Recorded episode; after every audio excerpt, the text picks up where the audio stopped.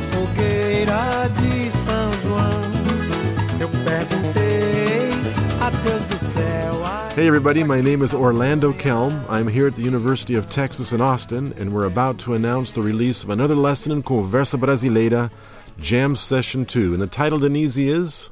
Tem que agradar todo mundo, né? You gotta please everybody, right?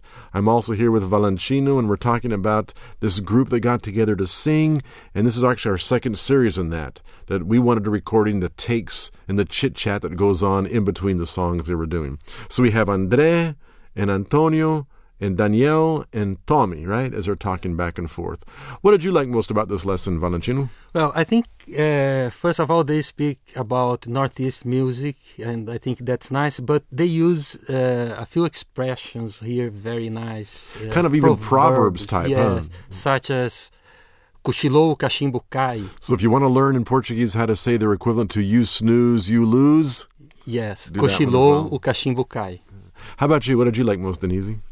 Well, I have to say that until this moment, I had not realized that we Brazilians have different words for, for the other that comes from different parts for, of the body, like catinguento, Right, so if- chulé. So if you want to learn about how to talk about BO and body odor in Portuguese, they're talking about how people are dancing together. They get hot and sweaty. Do you want to change partners when they get hot and sweaty? Do you keep on dancing and keep on dancing and keep on dancing? And to do that, they talk about BO in Portuguese, right? Pois é, cecê, catinga, etc.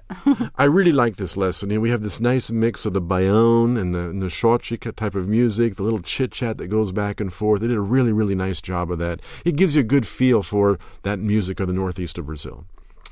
As always, when you go to that site, you're going to have the transcript, the translation, the PDFs, the pop ups.